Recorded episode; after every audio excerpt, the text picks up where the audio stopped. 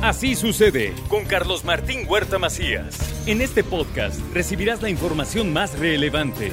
Un servicio de Asir Noticias. Bueno, llega la colaboración del abogado y notario Ángel Pérez García. Es lunes y los lunes está con nosotros y hoy un tema, uff, verdaderamente importante que vamos a hablar, bueno, va a hablar él, de los reglamentos en el régimen de condominio. Los reglamentos que nos dicen que sí y que no se puede hacer. Angelito, ¿cómo estás? Muy buenos días. Hola Carlitos, muchas gracias por la participación que me das eh, la oportunidad de estar aquí con tu público. Y creo que lo mínimo es enterarse dónde vivo, cómo vivo y a qué tengo derecho. Porque a, veces, y a qué no tengo derecho, y a qué tengo que limitarme, porque, porque hoy seguramente muchos vivimos en régimen de propiedad en condominio. Y compramos y a veces no lo tomamos en cuenta ni le damos esa importancia. ¿Qué creen? Hay que asesorarse, hay que preguntar, hay que leer, hay que ir con su notario y que les diga cuántas personas, seguramente dentro de las preguntas, cuántas personas cuando firmaron su escritura tienen un reglamento en su escritura. Podríamos preguntar y seguramente no lo ha leído. ¿Lo tienen? No lo ha leído. Pero bueno, Entremos en materia. Dentro de las semanas previas a esta, hemos hablado del condominio, cuándo surge el condominio, cuáles son los requisitos, pero hoy hablaremos de algo que es bien importante dentro de ese condominio. Se formula un reglamento. Si escucharon la semana anterior, dijimos que hay un reglamento. ¿Qué significa ese reglamento? Pues ese reglamento es las reglas sobre las cuales vamos a vivir en ese fraccionamiento, en ese edificio, en, esas, en qué circunstancias vamos a, a estar habitando. Primero, en todos los testimonios seguramente muchas personas cuando adquirieron una propiedad, lo correcto es que adquirieron su escritura, adquirieron su propiedad, firmaron su escritura y ahí tiene que venir incluido un reglamento que debieron de haber firmado. Yo les preguntaría, ¿Cuántos se acuerdan? ¿Cuántos lo firmaron? ¿Cuántos no lo firmaron? ¿Cuántos ni siquiera se acuerdan? ¿O cuántos el notario ni siquiera se los dio? Y para eso yo creo que es importante tener en cuenta cuando se adquiere una propiedad en esos términos, en régimen de propiedad en condominio. Cuando es una propiedad no sujeta a ese régimen, pues tal vez no, no tiene tanta importancia. Sin embargo, hay un reglamento municipal en el cual debemos también de, de reglamentarnos y ceñirnos a esas circunstancias. Pero vayamos al reglamento. ¿Cuáles son los derechos y obligaciones que debe tener un reglamento de una persona que vive en régimen de propiedad en condominio? Primero, los derechos, obligaciones y limitaciones de los condóminos referente a los bienes que se usan y que son comunes. Deben de especificar las limitaciones y derechos que cada condomino tiene. Y ahí viene una de las cosas importantísimas en el reglamento, las cuotas. ¿Quién fijó las cuotas? Yo, propietario de ese régimen de propiedad en condominio, construí mi edificio y yo soy el dueño absolutamente del edificio, pero empiezo a vender. ¿Quién fija las cuotas? Las cuotas las tiene que fijar la asamblea. Ah, hablaron dos personas más y yo, ¿cuántos somos tres? Pero yo tengo el 97% y los otros tienen 3%. Yo fijo las cuotas de acuerdo al reglamento.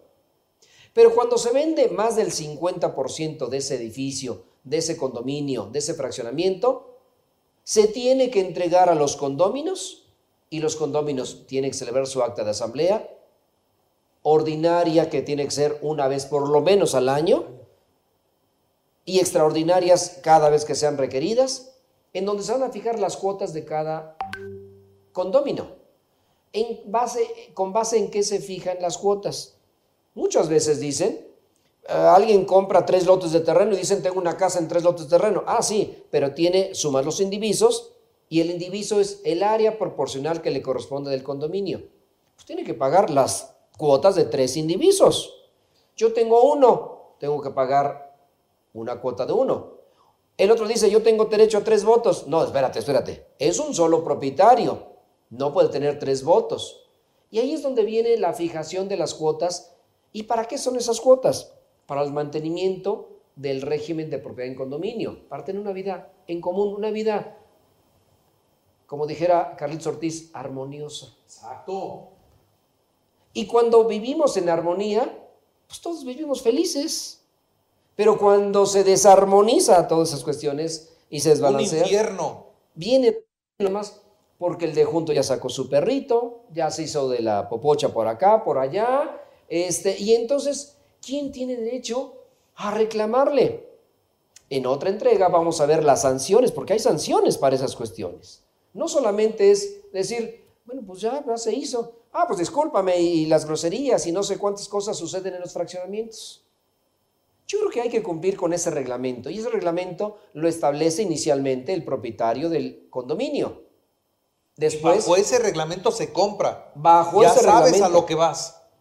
Y esa será, y que, seguramente te pediría que dentro de las preguntas que eh, se puedan eh, tu público decir, ¿qué personas compraron bajo ese reglamento y lo firmaron?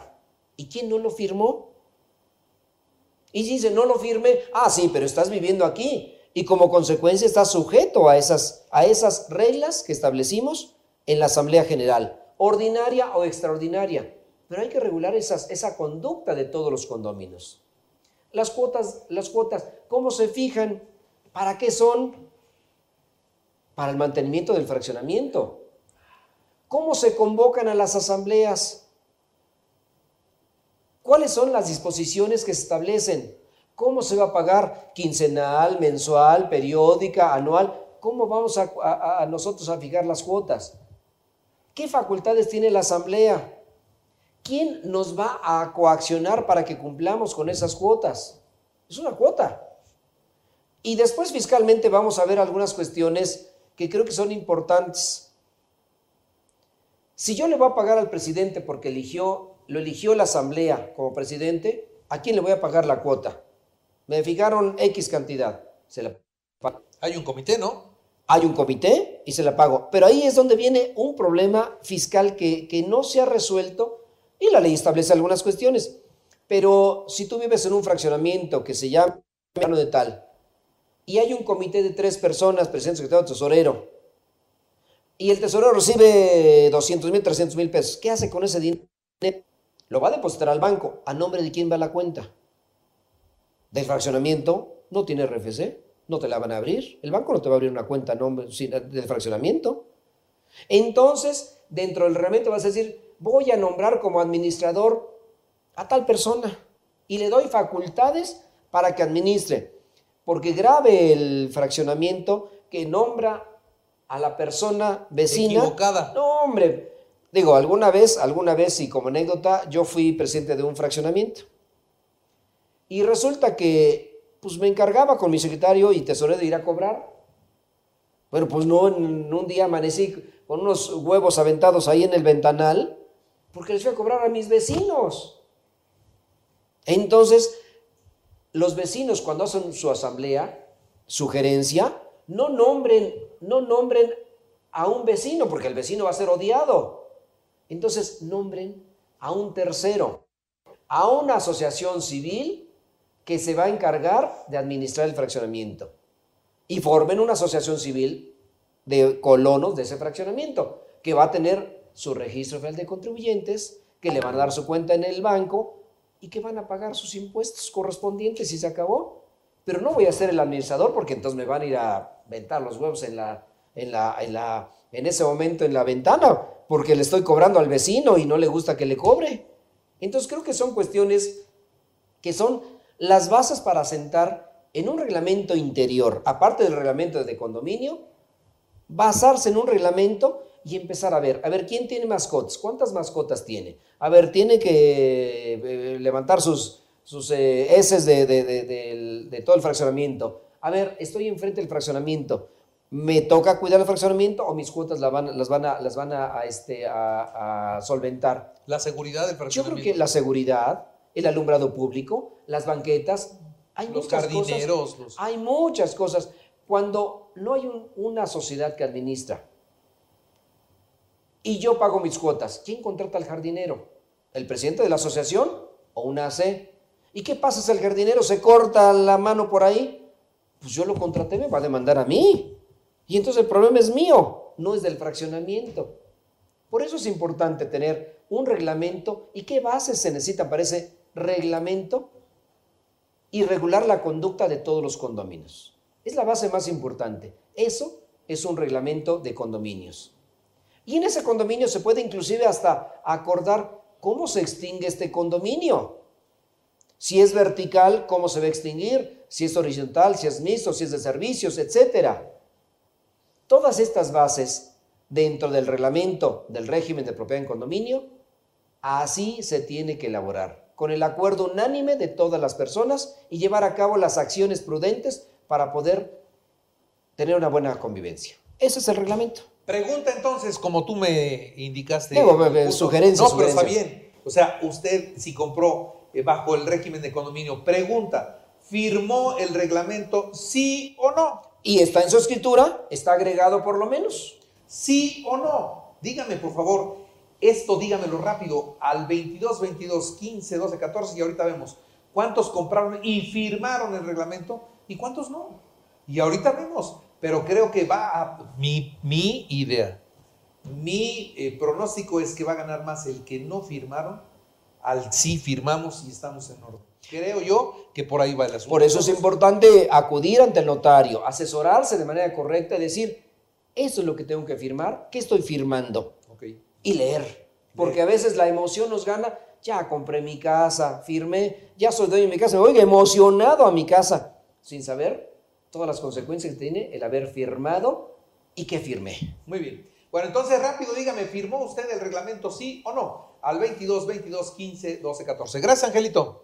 Carlitos, con mucho gusto para ti y para tu público. Gracias. Así sucede con Carlos Martín Huerta Macías. La información más relevante ahora en podcast. Sigue disfrutando de iHeartRadio.